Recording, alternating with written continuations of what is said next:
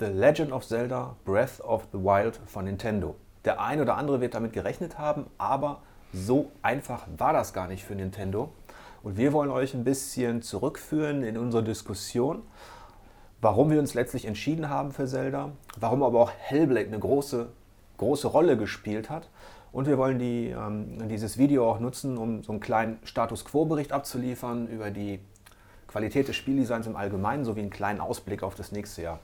Aber zunächst, ähm, es gab einen großen Zweikampf zwischen Hellblade und Zelda und Du hast Hellblade getestet, ich habe es auch durchgespielt, extra für diese Diskussion natürlich. Was zeichnet Hellblade aus? Was es auszeichnet, ist, dass ähm, der Tamim Antoniadis und, und Team Ninja auf eine sehr, auf eine einzigartige, sehr eindringliche Art und Weise einen Charakter, die, die, die, das psychologische Innenleben einer Spielfigur in den Vordergrund stellen und das auch auf eine, auf eine nicht nur erzählerische, sondern auch interaktive Weise dem Spieler begreifbar machen und wirklich diese, diese Figur mit einer, mit einer großen Ernsthaftigkeit, mit einer, mit einer äh, großen Liebe für, für, für diesen Charakter inszenieren, sodass die greifbar wird, greifbarer wird, als bisher eine, eine einzelne Figur in anderen Spielen wurde. Was mich besonders fasziniert hat an Hellblade war, ähm, dass der Einsatz der, der vielen Stimmen im Kopf, sie hat ja Wahnvorstellungen mhm. ähm, und sie hört verschiedene Stimmen. Zum einen, dass man tatsächlich die Position der Stimmen, dass die immer wechseln, dass man das Gefühl hat, man ist umzingelt von Stimmen. Und zum anderen, dass diese Stimmen auch Teil des Spieldesigns wurden, indem man, ähm, wenn man an bestimmte Stellen äh, kam, wo es ein Rätsel zu lösen galt oder wo es einen Weg zu finden galt, dass diese Stimmen dann zum Beispiel sagen, ja, du bist richtig, das, das ist richtig. dann eine, eine, leisere Stimme, nein, nein, falsch, doch, doch, du bist richtig. Dieses, ja. also dass man, dass man indirekt geleitet worden ist, auch in diesem.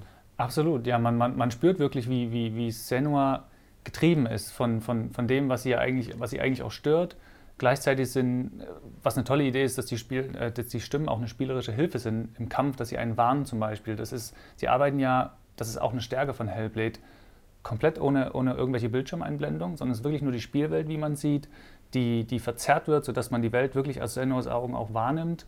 Und ähm, genau, zum einen ist es eine technische Meisterleistung, die, dieser binaurale Klang, den sie da verwenden.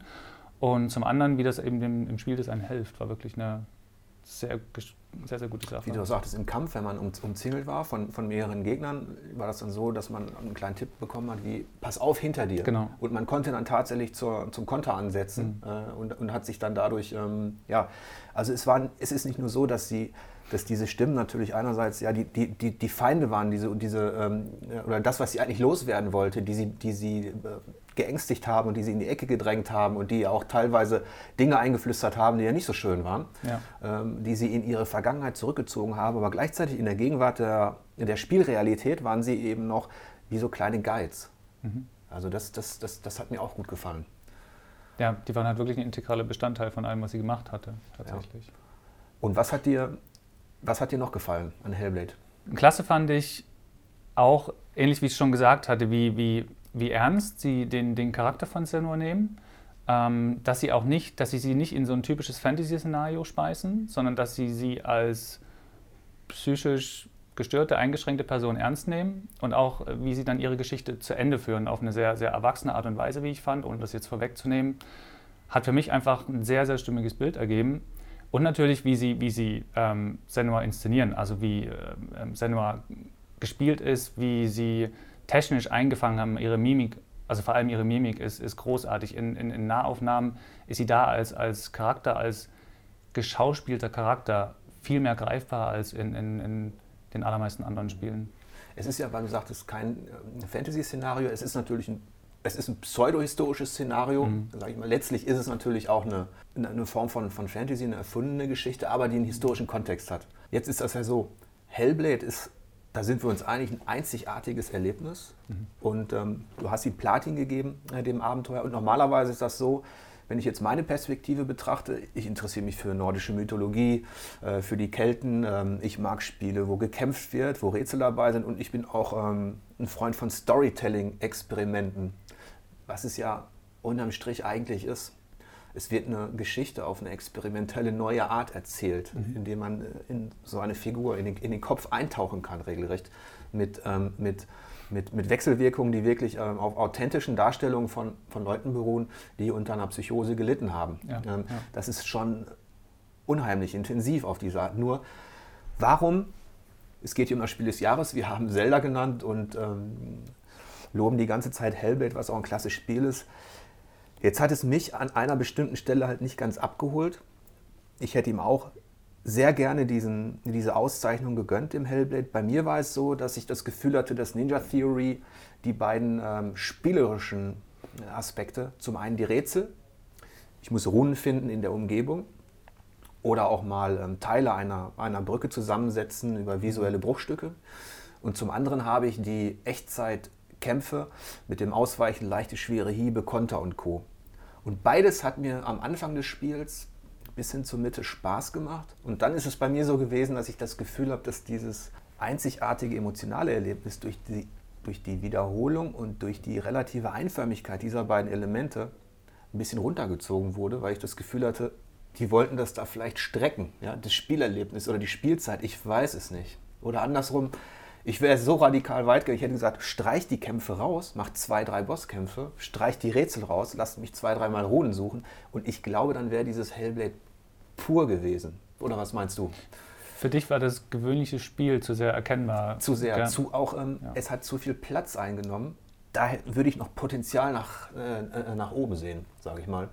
Und das, deswegen hat mich Hellblade am Ende nicht ganz so fasziniert, wie es das Thema eigentlich sollte. Ja, das ist, das ist natürlich ein Punkt, der ist auch spürbar. Ähm, für mich hat, für mich hat die, die, die kreative Leistung und die Art und Weise, wie sie es schaffen, diesen Charakter plastisch darzustellen, letztlich einfach wirklich überwogen und das Ja. zum starken Ja. Erlebnis gemacht. Es ist auch auf jeden Fall auszeichnungswürdig, nur das ist ja immer das Schwierige an so Spiel des Jahres Diskussionen. Es ist einfacher, wenn da wirklich nichts anderes war. Und es war nicht viel da. Das muss man ja auch mal Das sagen. ist richtig, Es war wirklich nicht viel da, was hier überhaupt hätte mitreden können. Wir haben zum Beispiel, ich habe Prey Platin gegeben. Mhm. Auf, das hat auf drei Plattformen gewonnen. Das ist ein Shooter im, im System Shock Style, sage ich mal, der auch seine Vorzüge hat. Aber Prey hätte hier gegen Hellblade keine Chance gehabt. Nur gab es da noch ein anderes Spiel und das war The Legend of Zelda Breath of the Wild, unseren finalen Gewinner, der dann, da haben wir auch diskutiert, auf den ersten Blick ist es eine gewöhnliche Open-World-Action. Wohingegen Hellblade auf den ersten Blick ein sehr kreatives, emotionales Storytelling-Experiment ist. Was ich eigentlich auch, hätte ich vorher einen Tipp abgeben können, also bevor ich wusste, wie die beiden dann wirklich sind, hätte ich gesagt, Hellblade wäre mein Favorit. Auch aufgrund des Szenarios und aufgrund des kreativen Ansatzes. Aber Zelda entpuppt sich eben auf den zweiten Blick dann doch als ein überaus kreatives Spiel im Kleinen, wo, wo, wo die kleinen Bausteine dafür sorgen, dass ein großes Ganzes entsteht. Und die große Leistung von Zelda ist dann rückblickend vielleicht, dass Nintendo damit auch den anderen Open-World-Spielen, den Herstellern auch, sei es Ubi oder wer auch immer, dass sie denen zeigen, wie man eine Faszination in scheinbar ausgelutschtes Genre bringen kann. Das, das Witzige ist ja, dass, dass, dass man könnte argumentieren, dass Zelda eigentlich in seinen einzelnen Bestandteilen gar nichts Neues macht, sondern Bestandteile von überall hernimmt und sie zu einem Spiel zusammenfügt. Nur. Aber sie machen das halt mit, mit, mit so viel Feingefühl und mit so, mit so, sie machen das so durchdacht, dass man, dass da wirklich eine lebendige Welt entsteht, in der man, die man selbst entdecken kann, die man in Ruhe erkunden kann, in der man unheimlich viele Sachen spielerisch finden und tun kann und die einen nicht durch, durch Symbole treibt, sondern durch das eigentliche Abenteuer, was man tatsächlich auf dem Bildschirm erlebt. Das gelingt ihnen famos. Das, das hat bei, bei mir, für mich als Open-World-Skeptiker eher, der ein Assassin's Creed ist, ich kann es nicht mehr sehen. Ähm, Ich kann, Far Cry Primal war schlimm. Und jetzt ist es auf den ersten Mal, ist doch dasselbe. Ja, aber nein, hier sind die kleinen Aktionen und Reaktionen das Besondere.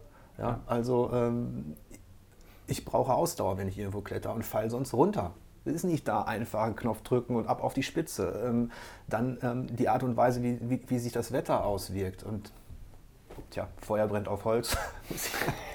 es sind diese Kleinigkeiten, im, äh, die im Zusammenspiel dafür sorgen, dass, man, dass ich das Gefühl habe, hallo ihr Spieldesigner da draußen, es gibt nicht nur Automatismen, sondern wenn man sich überlegt, wie man, wie man Aktionen kreativ gestalten kann, in kleinen Schritten kann was Neues entstehen und das, die große Leistung von Zelda finde ich auch, es sieht jetzt nicht besonders geil aus im Zeitalter von 4K und Leuten, die 120 Frames per Second haben wollen und, und, und wo über Teraflops geredet wird und über Höllenmaschinen, sondern es ist ein Spiel für Wii U und Switch.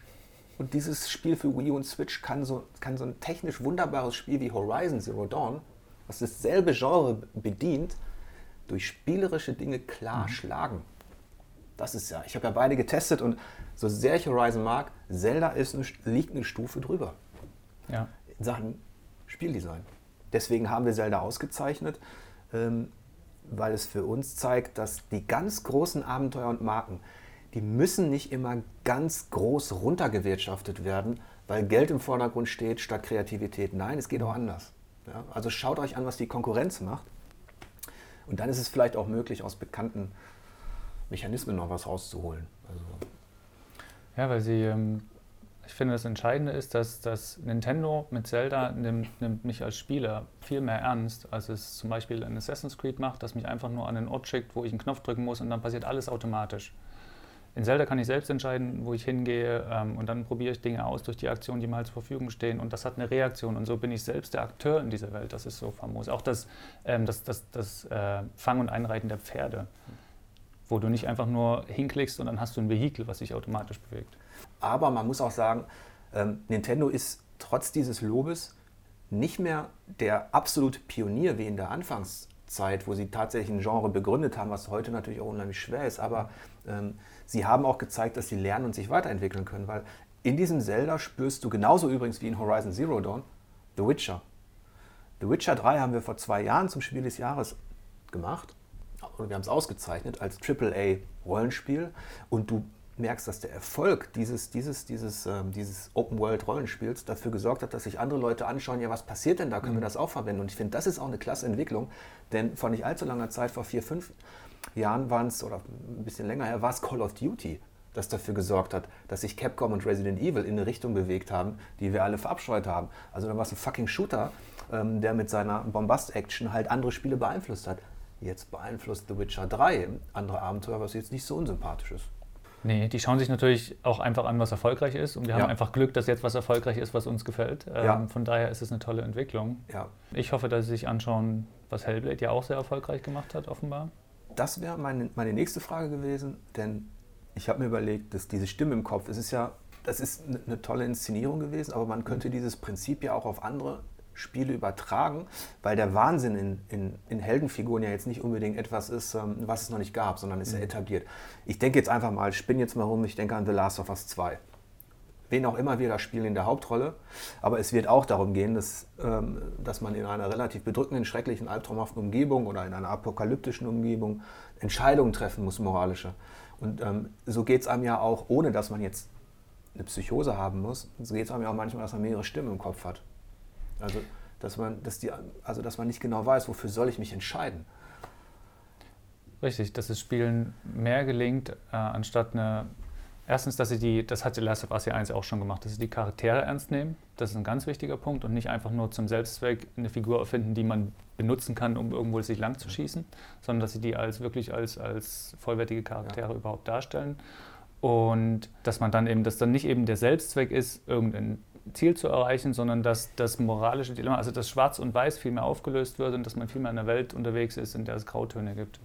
Wenn ich mir vorstelle, dass man verschiedene Stimmen hört, die, die moralischen Instanzen entsprechen, man folgt denen und verändert seinen Charakter dadurch, dass man eben der, der Rachestimme folgt. Räche dich, schlag zurück, Auge um Auge, Zahn um Zahn und, und so weiter. Oder dass es ein anderes Erlebnis gibt, wenn man eben der, der eher diplomatischen Stimme, Stimme folgt. Warte erstmal ab, red mit ihm, geh nach Hause, lad dein Magazin, jetzt mal ganz plump.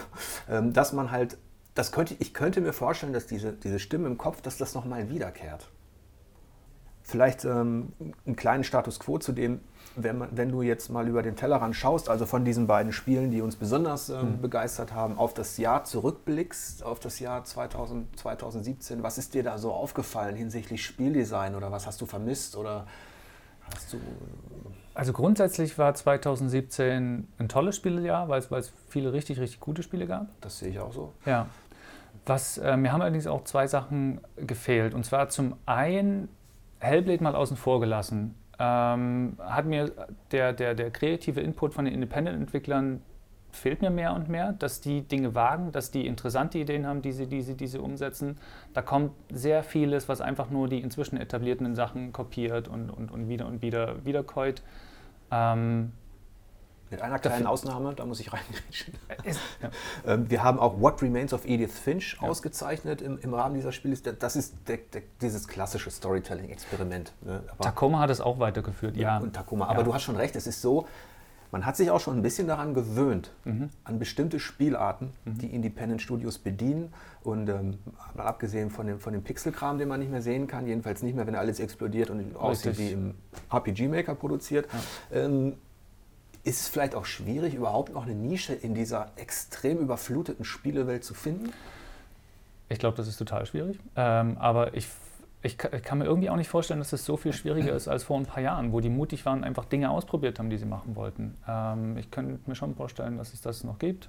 Ja, zumindest, zumindest ist mir aufgefallen, dass das weniger der Fall war, dass ich weniger überrascht wurde und weniger dachte, hey, das ist eine geile Idee, die ich noch nie in einem Spiel gesehen habe. Und das andere ist ähm, die VR-Geschichte. Jetzt sind drei Headsets ein Jahr auf dem Markt drei große zumindest, es gibt ja noch, gibt ja noch äh, viele weitere. Und es, gibt, es gab auch richtig tolle Spiele wie Lone Echo, die wirklich mit der Virtual Reality versucht haben zu arbeiten, neue Konzepte in das Spiel, neue Arten mit dem Spiel zu interagieren, was ganz wichtig ist, weil man ja in dem Spiel drin ist, als, als wirklich als Figur. Und genau da passiert mir aber noch viel zu wenig. Da gibt mir, mhm. also es gibt viel zu viele von diesen profanen Ballerbuden, wo man einfach nur dasteht und auf Dinge schießt. Als ob man in, dabei ist das Faszinierende in VR, Dinge anzuschauen, anzufassen, die zu irgendwie zu manipulieren, so im Kleinen interessante Sachen. Ähm, Static war auch ein Konzept, was interessant ist, aber da passiert mir viel zu wenig für dieses neue Medium, interessante und funktionierende eigentlich, gut funktionierende Medium. Mir geht es auch so, dass ich immer noch, ich bin immer noch einer, der, der da abwartet. Ich habe mich noch nicht mit VR richtig anfreunden können. Ich liebe diese kleinen haptischen Experimente, mhm. die auch schon in The Lab in HTC Vive da waren, die fand ich interessant. Also dieses, das, was du beschreibst, das, was man eben mit dem Controller ja. nicht so hinbekommt. Aber sobald es dann daran geht, wie jetzt zum Beispiel, es ist ein Skyrim in VR, ein Fallout in VR, ich habe ja beide Spiele getestet und meine, will ich die nochmal in VR erleben? Nö. Ich will in VR äh, so ein experimentelles Abenteuer auf einem neuen Niveau vielleicht, das ein bisschen mehr Substanz hat, mhm. ähm, als nur Spielerei zu sein. Und selbst da ist es, ist es halt so, mm, dass es noch so ein bisschen spaltet, eben aufgrund ja, der klassischen Geschichten wie Übelkeit oder will man was auf dem Kopf haben die ganze Zeit, ist es anstrengend oder nicht. Aber ich glaube auch, dass VR eben noch in den Kinderschuhen steckt. Ja dass es jetzt immer mehr Spielformen gibt und das wird da sicherlich in den nächsten zwei, drei Jahren. Vielleicht wird es dann mal einen Kandidaten geben für das Spiel des Jahres, aber das muss man ja auch sagen, das stand nie zur Debatte. Nee. Kein VR-Spiel, obwohl die sich schon eingeschlichen haben in andere Kategorien, wie zum Beispiel natürlich ähm, das immersivste Spiel. Da haben wir, äh, haben wir Kandidaten gehabt. Ja. Mhm. Also das ist schon so, auch bei der Geschicklichkeit. Es gibt schon immer mehr Spiele, die jetzt im Gegensatz zu, zu dem letzten Jahr, die jetzt zumindest mit auf dem Tablett stehen. Ja. Also der, ja die sich da positionieren können und zeigen können, hey. Und es, es, ist ja auch schön, dass manche große Spiele eine Umsetzung bekommen, die richtig klasse funktioniert, wie Resident Evil 7, was sehr zum Spielerlebnis einfach, was das sehr aufgewertet hat, ja. Das, ist, das, ist, das ist toll, das ist gut, aber es muss mehr, mehr Eigenes aus der VR selbst rauskommen, wo wirklich noch mehr mit dieser. Immersion gearbeitet wird, mit der interaktiven. Und vielleicht wird es ähnlich wie im Konsolenbereich irgendwann ähm, im Zuge dieser technischen Entwicklung auch nicht mehr drei, vier Systeme geben, mhm. sondern eben nur dieses ein oder zwei, die dann aber auch vielleicht schon weniger klobig Kabel besetzt und was weiß ich sind. Vielleicht als Ausblick auf das, auf das nächste Spieljahr, auf 2018. Ähm, es sind ja schon so viele Sachen angekündigt und man kann jetzt, glaube ich, schon sagen, ohne sich zu weit aus dem Fenster zu lehnen, 2017 war ein gutes, sehr gutes Spielejahr, aber 2018 könnte das nochmal richtig toppen. Ähm, also ich bin da zumindest so optimistisch. Ähm, was würdest du denn sagen, was sind so die Spiele, die Titel, auf die du dich so am meisten freust, die dich neugierig machen 2018? Es ist, es ist schwierig, weil Bayonetta 3, ich weiß nicht, ob es 2018 kommt, großes Ding. Abgesehen davon hoffe ich, ich, ich glaube nicht ganz, dass es kommt, aber ich, äh, wenn, wenn The Last of Us 2 kommt, wäre das für mich das größte Ding 2018 mit Abstand. Einfach vom, vom Namen her und was der Vorgänger in dem Fall versprochen hat, dann das wäre das. Das, das. das könnte, also das ist natürlich das, was wir alle, es war ein Spiel des Jahres bei uns. Mhm. Naughty Dog hat damit Zeichen gesetzt, dramaturgisch. Da hoffe ich auch drauf, dass das kommt. Aber für mich ist auch noch, ähm, ich, Red Dead Redemption 2 ähm, ist natürlich, ja. obwohl ich da, wie gesagt, ich freue mich drauf. Das andere Fass mache ich jetzt nicht auf. ähm, und ähm, worauf ich mich auch freue, ist tatsächlich jetzt so, so, so, ein kleines Spielchen, The Bard's Tale. Das habe ich gebackt. Ich habe es damals gespielt, da war ich klein. Und das kommt jetzt nochmal in nostalgisch schön angehübscht. Da bin ich sehr gespannt drauf. Aber was diese ganz großen Geschichten angeht, hat, und das ist vielleicht auch äh, so, ein, so ein Zeichen oder so ein was man so ziehen kann aus dem letzten Jahr, die Dominanz von Sony von Titeln für die PlayStation 4, die schlagend ist, die wird nächstes Jahr fortgeführt. Also wir könnten, glaube ich, eine Liste machen mit 10, mhm. 12 exklusiven Titeln für die PlayStation 4, wohingegen wir ähm, bei der Xbox kaum was finden, wo wir dann wirklich jubeln. Äh, und wo wir auch bei Switch erstmal abwarten müssen, was denn jetzt noch angekündigt wird. Denn das war schon sehr stark, was Nintendo dieses Jahr das stimmt. im Programm hatte. Und der PC als Plattform ist natürlich auch noch so eine Unbekannte, bis irgendwann, sage ich mal, was ganz große Produktionen angeht, bis dann vielleicht mal endlich Star Citizen erscheint. Wo wir gerade beim Wünschen sind für das nächste Jahr, gibt es auch Tendenzen, Entwicklungen in der Spielebranche, wo du sagen würdest, Leute, davon gerne weniger oder Publisher, hallo, davon gerne weniger im Programm? Ja. Wenn ich weniger im Spiel dazu getrieben werde, mir Dinge zu kaufen, für die ich extra noch mit, mit, mit Echtgeld zahlen muss und die ins Spieldesign eingreifen, das ist ja das eigentlich Schlimme. Ja, da sind wir uns alle einig. Echtgeld und Spieldesign in Kombo ist sehr schlecht. Hallo Electronic Arts.